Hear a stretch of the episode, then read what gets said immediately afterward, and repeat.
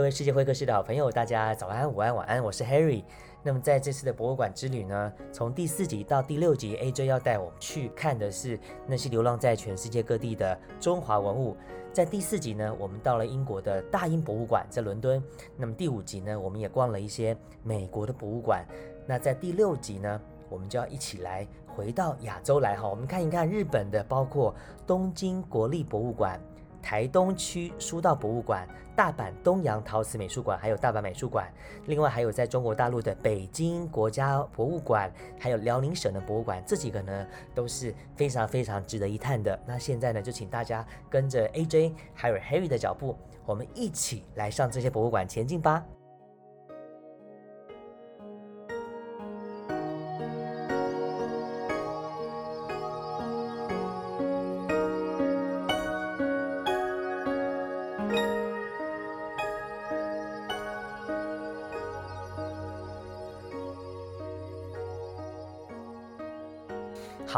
既然刚刚 AJ 帮我们不管在欧洲还是在美洲都特别提到了一件事情哦，就是当这个呃各国之间的这个交流越来越频繁之后呢，我们很多亚洲的文物呢也都进到了包括像欧欧美的博物馆里面去。那其中有一个国家在这个领域中的专家在里面就扮演了至关重要的角色。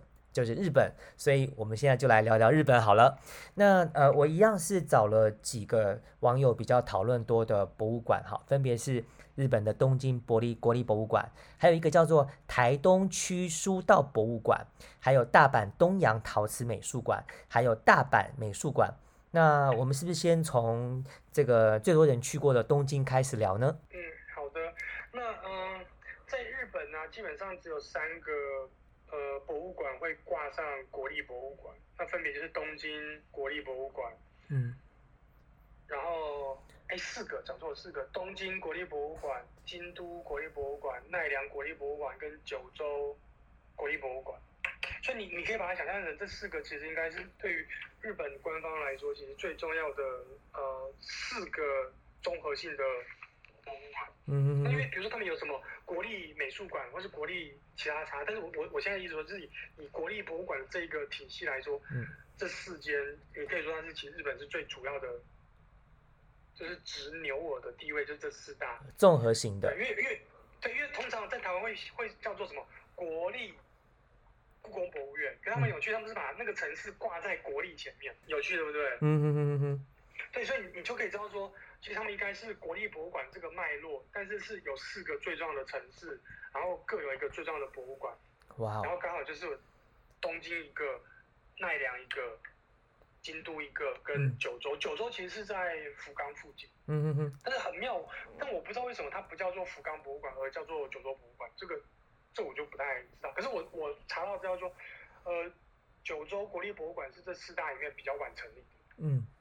对它成立的时间其实相对来说其实是比较晚的。那呃，东京国立博物馆呢，对于喜欢看中国艺术品的朋友，嗯，一定就是跟大家各自的后花园差不多，是因为他们基本上每一年都会办很大的呃中国艺术品的展览，而且这个中国艺术品的展览很多时候其实都是借展。那就比如说，呃，在那个中国跟呃。日本建立邦交之后，好像是三十年还是四十年之后吧，应该是二零一，我看一下，二零一二年，二零二零一二年的时候，当时候的北京故宫就选了他们招牌的两百件文物，然后借到东京国立博物馆去展出。嗯，而且我跟你说，里面有一件文物啊，是基本上大家看到都疯掉了。就是他把张择端的《清明上河图》借去日本展。哇！你知道，你知道，你知道他们多看重这次展，因为他这次展览有两个标题，就是说日中就是日本中国邦交四十周年，and 东京国立东京国立博物馆一百四十周年。嗯嗯嗯嗯。他其实是用这个方式，所以他借了两百件的文物去，然后里面。我觉得最吸引人的，其实就是张择端的《清明上河图》。然后除此之外呢，他还借了皇帝的龙袍，也借去了。然后呢，玉器、珐琅器、瓷器都借了，而且他汝窑也借了。嗯，就是该该有的都有。嗯，那为什么大陆这么看重？是因为本身东京国立博物馆它也有很强的作品。然后记不记得我刚才讲的乾隆四美？对。好，纽约，啊不对不起，哦大英博物馆是顾恺之的《女史箴图》。然后呃 f o r t y e r Gallery 就是现在的那个呃国立亚洲艺术博物馆是李公麟的《蜀川盛盖图》。嗯。好。那东京国立的，就是李，就是宋朝，然后不知道是名字什么，只知道李氏，嗯，的潇湘卧游图，是画的是黛玉妹妹吗？潇湘是潇湘，潇湘指的是湖南，湖南不是潇潇哦潇，因为湖南湖南的那个地方最大的一条河就是湘江嘛，OK，其实是在描述。因为湖南的水其实很丰富，嗯，所以它其实就在描写潇江这个地方的景致，所以叫做潇湘卧卧游图。卧游的意思其实就是说，我看了这一幅画就在旅行。OK OK，是不是是不是很适合现在？我们现在不能旅行，对不对？对。所以你就打开 Google Art，然后可以看到很多古画，然后就可以我们现在可以看着画去环游全世界。所以古人古人没有办法去旅行的时候，他怎么办？就看就看他的收藏。所以你会你会听到什么圈圈卧游图、叉叉卧游图。其实卧游的意思就是说，你看这幅画的时候，其实就是在这个山水里面旅行。卧游图。所以你知道为什么这个博物馆这么重要了吧？因为它有乾隆四美其中的一美。哇！然后我非常的荣幸，我在二零一九年十月的时候，我在东京博物馆看到这一幅画。对，就是我我当下其实并不知道这幅画这么的重要，但是我只我觉得这幅画画的非常好，嗯，然后我就开始开始在那现场查资料，看我查完资料之后，我就盯着它看更久，嗯，因为说我天啊，这幅画竟然这么的重要，对，潇湘卧游图，嗯，所以三美，所以我已经介绍了三美了，最后一美留在后面，好，好，那除此之外哦，你知道二零一九年的时候。展览非常的多，除了我刚才跟你讲的董其昌的大展在上海博物馆之外，在国立东京博物馆，他展了颜真卿大展，然后那次展览的主角是从台北故宫来的，就是颜真卿的祭侄文稿。哇！然后我跟你说，我跟你讲，这不夸张哦，你如果是 rush hour 进去排队看。祭祀文稿，你要排队超过一个小时。哇！然后你排一个小时，只能看三十秒。三十秒？对，对，很夸张。而且我跟你讲哦，三十秒还是你走慢的，哦因为日本人会一直叫你走，叫你赶快走，叫你赶快走。嗯。所以如果你碰到人很多，你可能你从头到尾，你大概只能看十几秒。这就是一种在北京上地铁的概念，你从这个门被挤上去，然后几分钟之后就从另外一个门被挤出来，这种感觉。对，然后你，然后你等下一班车可能等不到，你要等下下下下下下下班车上去。哇。对，那个又 get 到重点。可是那个被挤的过程中，应该全全部的精神都在那幅画上面了，这样对不对？它其实不会挤，但它就是，它就是让你必须得移动，就不会不会有人推着你走，但是你必须得移动，你不能。停下来不动，必须得移动，所以有些人会走得很慢。他如果走很慢，然后工作人员就会说走快点，走快点。嗯，那可见得就是在看之前就要先做好准备，你可能要先注意哪些重点，先想好。嗯，他因为他是个书法作品，但是他旁边在排队的时候，他旁边的那一些呃叫做什么呃展品布置，其实是非常的精致的，所以你可以在旁边，你可以去看到它的放大图，然后它的特色是什么。而且我跟你讲哦，只有在那一幅画里面才会出现台北故宫的全称——国立故宫博物院。哇！嗯，而且会就就真的很妙，就是你前你譬如说在这个展览里面，你可能偶尔会看到国立故宫博物院的的的 logo，可是你就是在那个祭祀文稿的那，因为它是专门从一个大展厅里面切了一个单元出来，这个单元里面就只摆一件作品，就是祭祖文稿。嗯。然后呢，它上面的那些呃告示牌，其实是台北故宫提供的。然后你就会看到很感动，就是看到国立故宫博物院这几个字，还有台北故宫的 logo。嗯。你知道那种你知道那种感觉，就跟在国外看到国旗的感觉其实是差不多的。嗯嗯嗯嗯。对，反正你在英国，你应该有这种感觉，很强烈，是，对，很强烈，对。好，所以，所以，所以这件作品你在排队的时候，其实你并不会孤单，所以旁边是有很多的 information 一直充斥着。嗯，对，对。那其实当时候台北故宫为什么愿意借祭侄文稿去日本？嗯，其实是因为他们有一幅传说中的画作。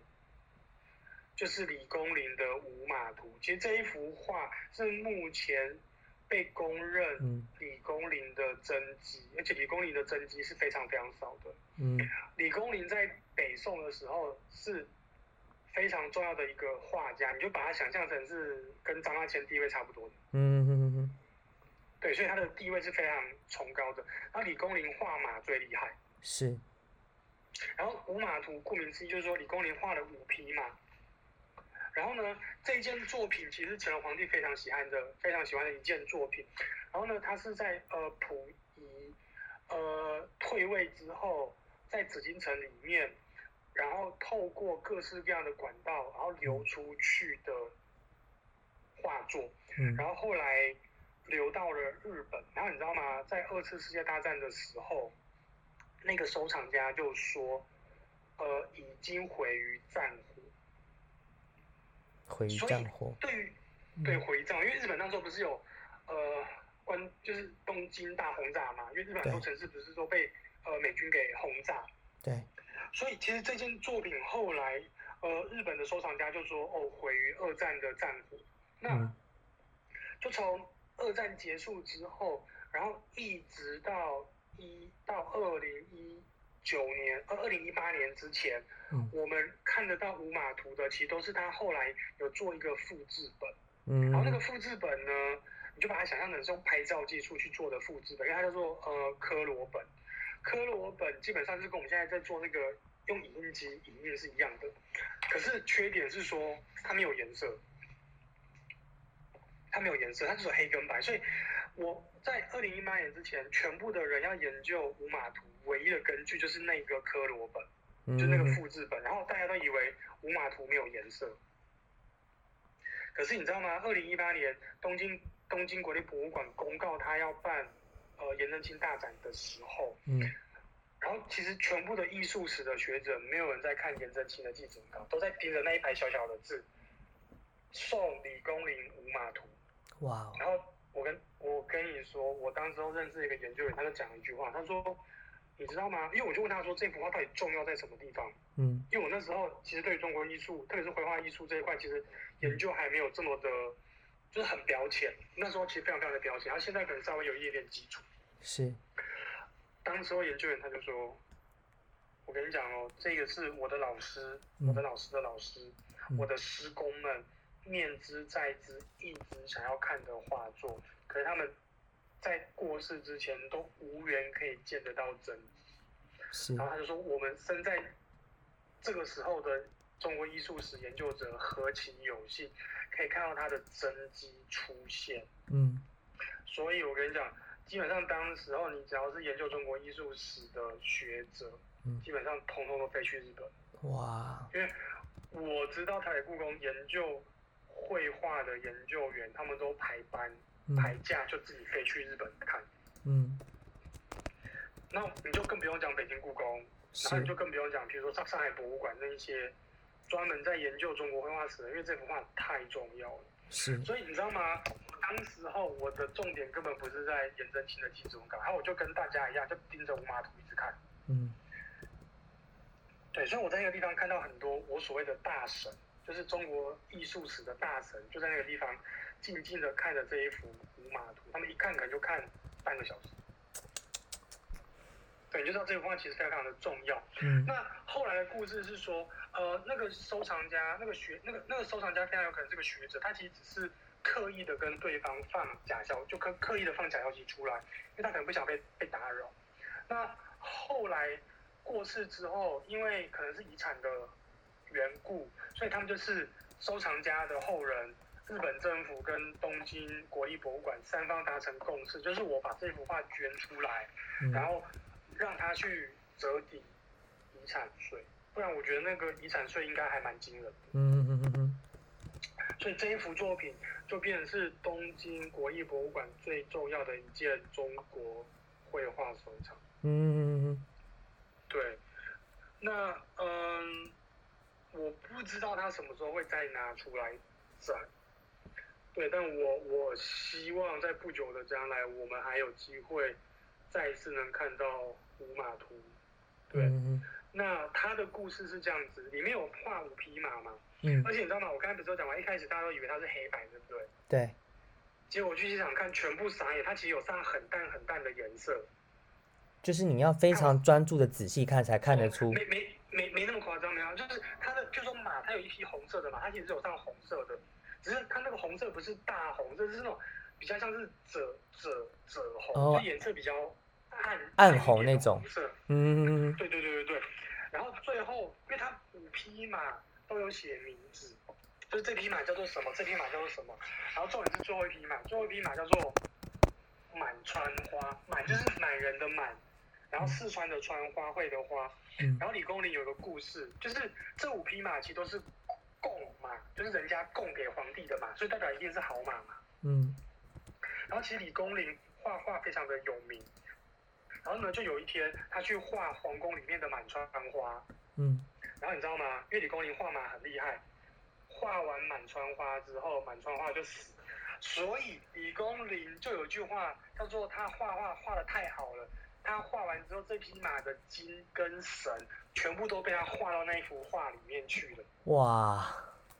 所以那一幅那个部分又叫做画沙满川花。这就是大家对李公麟绘画技巧的一个最高的形容词，就是说他的画都可以把一匹马画到给画死掉。嗯。对的，所以你看这幅画多重要了吧？这个也是用这种比较幽默的方式，但是要展现的是这个画家的这个超级高的这个技艺。嗯，对的。好，那我们离开了呃最重要的国立博物馆，那我们就来看一个小小的博物馆。好，它其实是东台啊台东区，你知道我每次都念错，你知道吗？嗯，因为想说日本怎么会有台台东是台东区。对对对所以我每次都念成，我都念成东台区，因为我觉得东台区比较顺。可是可是可是，对你们要纠正我，它其实叫做台东区，不是东台区。所以它其实是台东区区立的一个博物馆，然后它很专，它就是专门收藏书法作品为主。嗯。所以所以他叫做书道博物馆，因为等于说日本把把书法已经变成是一个道。加他们有什么花道、茶道，然后也有书道。嗯，那里面那个博物馆的东西不太多，只有一点六万件。然后它其实一开始是私人收藏的博物馆，然后后来的家属就把它捐出来，嗯，然后成立一个小小的博物馆。然后呢，里面最重要的一件作品就是颜真卿。嗯，颜真卿目前传世的作品其实真的非常非常少。那这一件作品。叫做自书告身，自己书写告身，告诉的告身体的身。那告身其实就是当官的时候要发布给你的委任状。嗯嗯嗯嗯。就比如说你，你今天可能要从总经理啊，可能要从某某经理分成总经理，公司要发一个公告。嗯嗯嗯。这个自身就是那个公告。好，然后这是颜真卿自己去把他的人家。委任他的公告，自己在他把它写出来。这个人好像有点自恋哦。也也不是，也不是，是因为这是练自己书法字的方式，这是第一点。第二点是什么？因为这是官方发的嘛，他是被收回去。对。所以你是不是要把它自己再留一个副？啊，留个纪念。对，我们现在留副本很简单嘛，拍个照，对不对？或者留个 PDF，对，或者什么我直接扫描。对。可是古时候我要留书留副本，我就必须得自己把它抄。我只能誊一遍了。对，没错。而且我跟你说，这个委任状，他写的时候已经七十二岁了。哇！对，很高龄写这个字。而且我跟你讲，这件作品哦，在一九年也被借去上海博物馆展，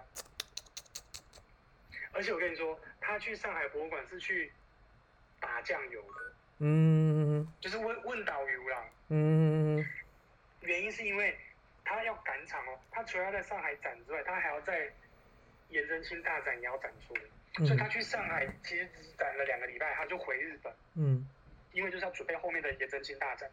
所以这件作品，我去上海的时候我没看到，嗯，可是我其实是在，我其实，在东京博物馆颜真卿大展的时候看到，嗯，对，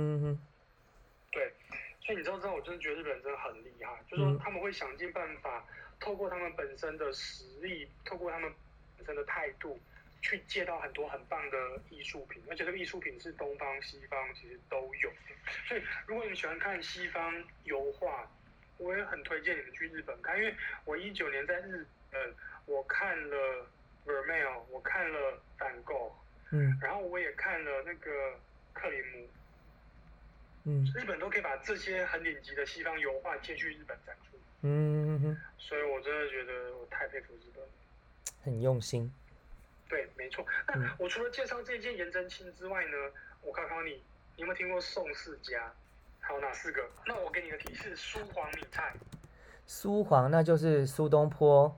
然后黄黄庭坚，对，没错。然后你说米吗？米，对，米米芾，米芾，米芾。好，最后那个菜叫做菜香。菜香，菜香是不是那个就是用蚂蚁，然后那个排出菜香、菜香回乡做官，然后让他的那个上司放他回家的那个人？哎，我不知道，可是你知道菜香离我们很近。OK，OK。因为他是他是福他是福建人，对他其实是福建人。对，是好。那呃，那在那个台东区出道博物馆里面，其实有一件菜香很重要的作品，那就是说谢御赐书嗯诗。哦，谢御赐书诗表，御赐都知道了，皇帝送东西给你嘛，就御赐嘛。对。所以就说皇帝送东西给你，你还要去写一份感谢给皇帝，所以叫做谢御赐嘛。感谢回函。对，而且他是写一首诗哦，叫做谢御赐书，书法的书，嗯，然后写一首诗回给皇帝，嗯，报答皇恩。这一件作品其实也是那个台东区书道馆很重要的作品，然后他在，呃，这些作品有趣哦，其实好几个博物馆，嗯，都有收藏，嗯，可是目前大家大家公认的真迹，嗯，或者是说最好的版本，就是在那个。台东区书道馆，台北故宫也有一件，嗯，可台北故宫的那一件一看就知道是那个书法功力不是那么好的人去学蔡襄写的字，嗯，对，好，所以目前学界公认最好的版本是在呃台东区书道馆，然后他们也会认为说这很有可能是真迹，是，对，对，所以这一件其实我可以说他们这一件跟。颜真卿的字书告生是他们两个门，就是台柱。嗯，所以如果这两件作品有拿出来展的时候，就一定要去台东区书道馆去看，因为它真的很重要。嗯，好，然后我们来看完东京，那我们要去看大阪。嗯，哎，我两个让你挑，你要看美术馆先，还是要看陶瓷美术馆先？我想更想听听陶瓷的故事。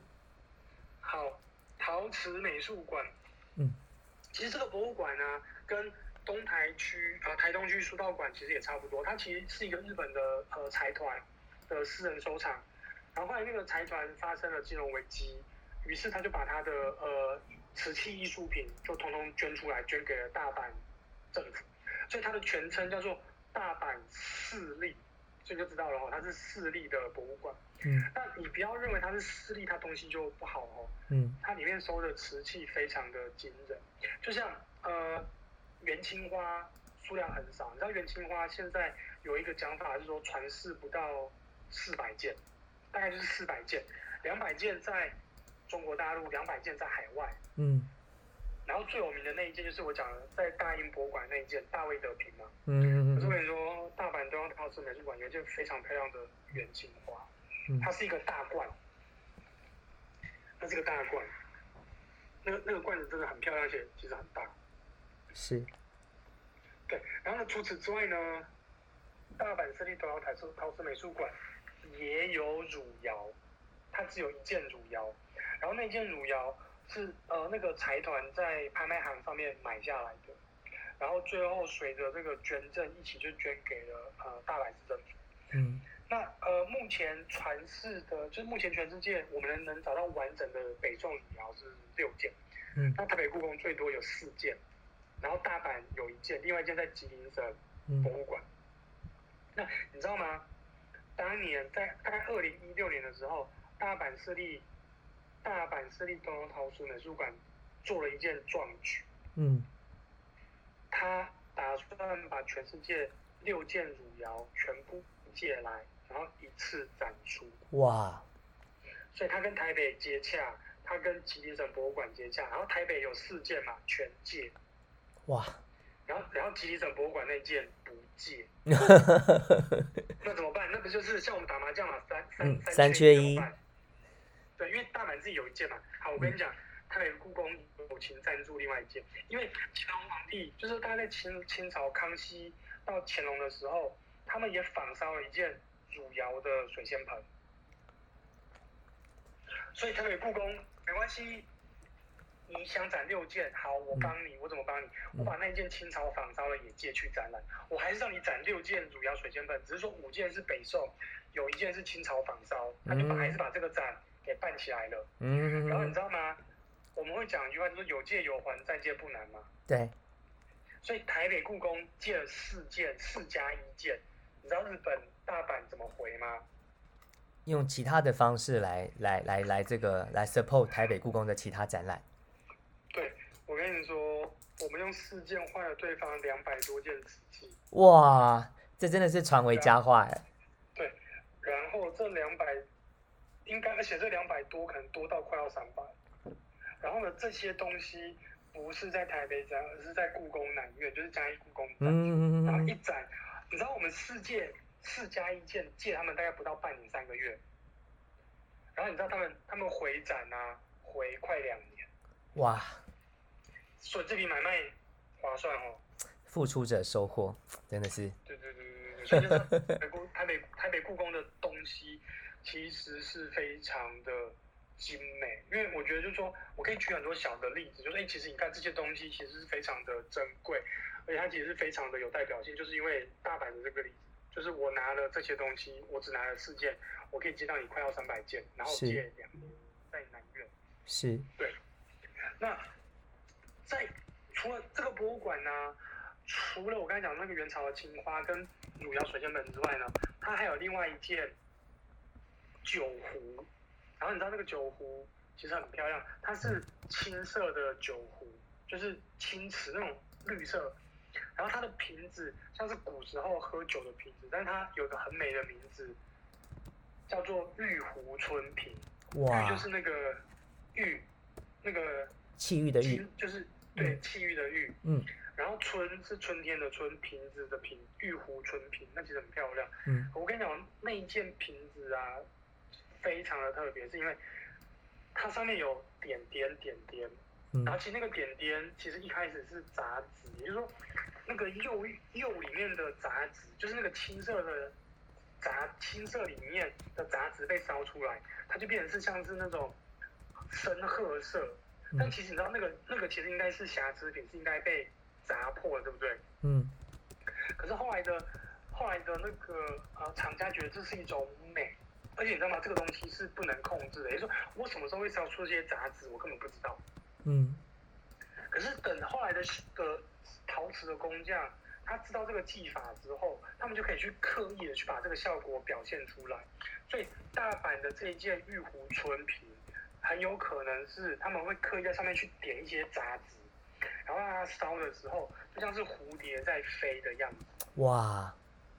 所以啊，日本就是他对于华人，他的翻译叫做南宋龙泉窑。玉壶春瓶，好有，可是它好有画面哦。对，可是我跟你讲，没有没有，这个叫有画面。可是我想日本的形容词更高明，它叫做飞青瓷。哇，飞飞起来的飞，然后青色的瓷。其实我觉得我更喜欢日本这个方法。嗯，另外一种意境。对，因为他这我看他，我看到他的时候就觉得哦，好像好几只蝴蝶在飞。嗯。对，而且我跟你讲哦，这一件是来自于中国的瓷器，可是已经被日本列为国宝。哇。对，所以你看，日本可以把外来的文物，然后也列为国宝，因为跟它的艺术性跟珍贵性都有关系。嗯。对，所以大家大家如果去东洋陶瓷美术馆的话，就是除了我讲的元青花主角之外，可以特别去看一下这件飞禽瓷，嗯，这些也是他们的代表作。好，那讲完瓷器之后呢，日本我要介绍最后一间博物馆，就是大阪市立美术馆。大阪市立美术馆，嗯，你知道为什么要介绍这一件吗？你知道为什么一定要介绍这个博物馆吗？因为呃，大阪这座城市对你特别的有格外的意义。不是，原因是因为。今年七月二十四号，呃，今年七月二十六号到九月二十四号，大阪市立美术馆中国书画精品要借来台北故宫。哇！总共日本借了四十几件，然后台北故宫展十五件，总共五十八件。嗯，今年七月，那我们不是马上马上就能？哇，好期待！七月二十六号到九月二十四，大阪市立美术馆书画中国书画的珍藏，能借的都借来了。嗯，数量听起来没有很多，四十几件，对不对？可是我想这四十几件，我还是那句话，你会看到一堆人跪在那个展柜前面开始膜拜，因为 太太重要。比如说，我就随便讲给你听好了。是。嗯。他他把王维的一幅画叫做《浮浮生受惊图》给借来了，嗯，然后呢，他还借了一幅叫做《传梁朝张生尧的一幅叫做《五星二十八宿神行图》，这两幅基本上是大阪市立美术馆中国书画的扛把子。我刚才问你名是宋世家嘛？嗯朱黄米菜，嗯。好，我跟你说，他要把苏轼的长卷借来展。苏轼的作品很少，台北故宫拥有的苏轼收藏应该是全世界最多。可是台北故宫收藏的苏轼都是那种写给朋友的信，就是比较短嘛。嗯。大阪这一件是长卷。哇哦。这件是长长卷，这件也借来。然后我上一次看到它是在颜真卿大展。大阪借去东京展，然后这次要借来台北展，然后再来米芾有一个草书的作品，大阪也要借来。嗯，然后呢，这一次你就可以去 PK 台北故宫另外一幅米芾的作品，因为他们会放在同一个展柜里面，嗯，然后来 PK。嗯，听了就我就听了就有点热血沸腾的感觉。对，没错。所以我才说，这一次的展览真的非常的幸运，因为日本的大阪设计美术馆愿意把它最棒的中国收藏借来台湾展。哇！那大阪的朋友不用担心，台北会回转，那个回转绝对也保证你们那个指挥票价哦。嗯。对，是这样子。好，那呃日本的部分我介绍完了，那我们这就进入最后一个单元，就是中国大陆的部分。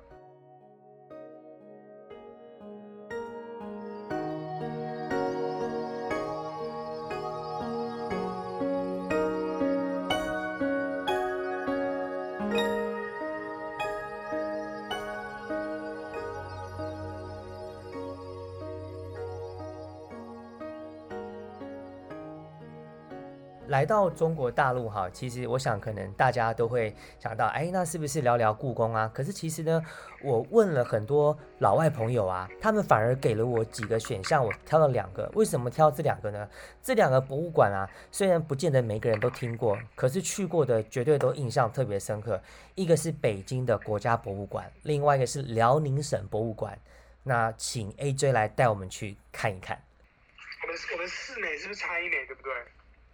哎，对，还有一个是，还有一个，对我们刚刚讲了一个是那个嘛，呃，女史箴图，然后，然后蜀蜀蜀川正盖图，然后潇湘潇湘会会有图，对，还有一个。好，那你猜二选一，你觉得是在国家博物馆还是在辽宁省博物馆？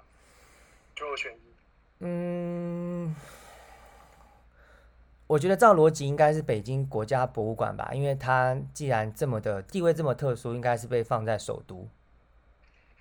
嗯，没错，我查到的资料是它放在。呃，北京的中国国家博物馆，然后简称国博。那这件作品也是李公麟的作品，叫做《九歌图》。哇哦！数数字的九，唱歌的唱，唱歌的歌。嗯。可是我觉得还蛮，就是很分享说，呃，前面那三件三美，嗯，我要么就看过，嗯，不然我就查得到资料。可是《九歌图》我查不到图。可是我查到资料是这样子写，所以我就给提供大家参考。就是，呃，九歌图现在是藏于呃国博。那你知道在中国大陆啊，有四个博物馆文物收藏破百万。嗯。首先，北京故宫破百万，国博破百万，上海博物馆破百万，还有陕西历史博物馆破百万，就这四个博物馆文物收藏。嗯。破百万，嗯，那你知道你知道在大陆以前句顺口溜，就是他们叫做文博界嘛，文化博物馆界，然后他们有句顺口溜叫什么吗？应该是把这几个博物馆串在起来的一个像是绕口令一样的东西，对不对？嗯，没有，我跟你说，叫做防火、防盗、防国博。哇，防防防火可以理解吧？博物馆最怕什么？最怕火烧嘛。对。防盗是什么？也怕偷，对。那第三个防国博什么意思？因为知道以前就是嗯，国家博物馆它其实是以前中国两个博物馆合并，一个叫做呃中国历史博物馆，另外一个叫做什么中国军事博物馆，它是两个博物馆成立合并的。那呃历史博物馆就顾名思义，他就希望说可以讲整个中国的历史嘛。嗯。所以他们他们当时候就跟很多各个省的省博去借他们的。镇馆青铜器，然后去国家博物馆，就是就是国博的前身展出，然后一借就不还，所以他们后来才有这句话叫做防火、防盗、防国博。嗯，这个他要给你征收去他那边展，你就不能要求拿回来。对，因为毕竟是全中国，你可以说它是最顶级的博物馆嘛，就说中国国家博物馆。嗯，那里面。的艺术收藏是五花八门，也就是说，他们到现在还一直在收呃近现代艺术。然后呢，你知道里面还有一个有一个展厅还蛮有意思的，就是说里面是那些外国的领导人到中国访问的时候送给中国领导人的礼物，然后他们有一个展厅去展出。哇哦！很有趣，对不对？很像我们的那个国史馆。对对对对对。你有去？你有没有去过国史馆？小时候有去过。对，你你大家有机会可以去那个总统府后面那个国史馆哦，里面其实就有一个展厅，就是在展各个呃呃外宾来台湾赠送的礼物。对，去见总统时候送的礼物。然后我觉得其实还还蛮有趣的。嗯。那我跟你说，国博最重要的呃展品。其实是它的青铜器，那青铜器非常的好，原因就是因为国之重器指的是青铜器。嗯。对，因为以前对于一个国家来说，最最最重要的两件事情就是打仗跟拜拜。嗯。对，那你打仗之前要干嘛？要拜拜。打仗之前肯定是要这个先祈求风调雨顺嘛。然后希望鬼鬼鬼神都来帮你，哎，这个就连接到那个你刚刚讲的那个九歌，因为九歌好像跟楚辞、跟祭祀有关嘛，对不对？嗯，然后然后再来就是，然后打完仗之后也要拜拜。哦，就是去这个被你杀死的人，你可能要稍微的，就是稍微敬畏一下，这样子，是不是这种概念？还有另外一个是，另外一个是谢神啊，感谢神保佑我这一次。这一次出征胜利，出征胜利，对，或者是或者是一切平安顺遂，嗯嗯嗯。好，所以当做青铜器其实就是拿来祭祀的，所以它其实是礼器，所以这也是为什么说国之重器是青铜器。所以如果大家想要看好的青铜器，就可以去国家，就是去国博看国博。那对，所以我现在很快跟大家讲几件。好，比如说。富好肖尊。富好墓出土的最重要的一对青铜器就是肖肖，就是猫头鹰。然后然后你现在就，你知道这这，这对猫头鹰就被拆散了。它本来是两，它两个是一对是两个，对不对？对，一对是两个，对。然后一件，现在就在。北京的国博，他另外一间在河南郑州的河南博物院。嗯，就就 硬板家就是，嗯，对对对对。然后还有就是 什么什么紫龙鼎啊。哦，补充一下，他那个富好的富是那个呃富人女性的富人的那个富，富好萧尊。对，没错。然后记得那个萧就是金，就是那个猫头鹰的另外一个称呼。嗯。然后还有那个目前全世界最大的中国鼎，就是最大的鼎，叫做以前叫做司母戊大方鼎，现在被改为后母戊大方鼎，那个也放在国博里面。嗯，对，所以国博里面有很多非常棒的青铜器，所以你看一次国博，你就可以少跑好几个博物博物馆。对，对。然后呢，国博其实也有也有一些中国的书画收藏，只是名气就没有像是上海博物馆，然后北京故宫这么大。那中国还有另外一个博物馆的书画收藏，嗯，不亚于。两岸故宫也不会逊色上海博物馆，就是我现在要介绍的最后一个博物馆，就是辽宁省博物馆。辽宁省博物馆，你知道辽宁省博物馆以前最重要的一幅画是什么画吗？嗯，我讲以前就代表现在已经不是了。你会问这个问题，可见得应该有一些故事。嗯，这幅画你一定听过，就是《清明上河图》。所以他现在反而在那边丧失了他的这个影响力地位啊。不是，不是，当时候其实是在东北被发现的，因为溥仪把清明上河图带到东北去。嗯嗯好，那这幅画其实在东北被查拿到了，然后那时候呃中华人民共和国的时候，他们在东北成立嗯一个博物馆，就叫做东北博物馆。这个东北博物馆就是。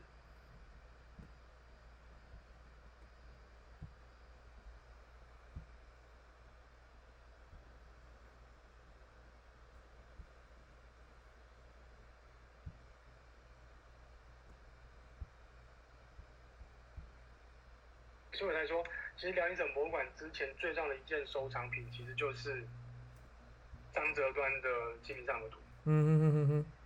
对，他故事，但是他他待在辽宁省博物馆的时间其实并没有很长，可能就一两年。然后被确定之后，他就被调拨回去了北京故宫。嗯嗯嗯嗯。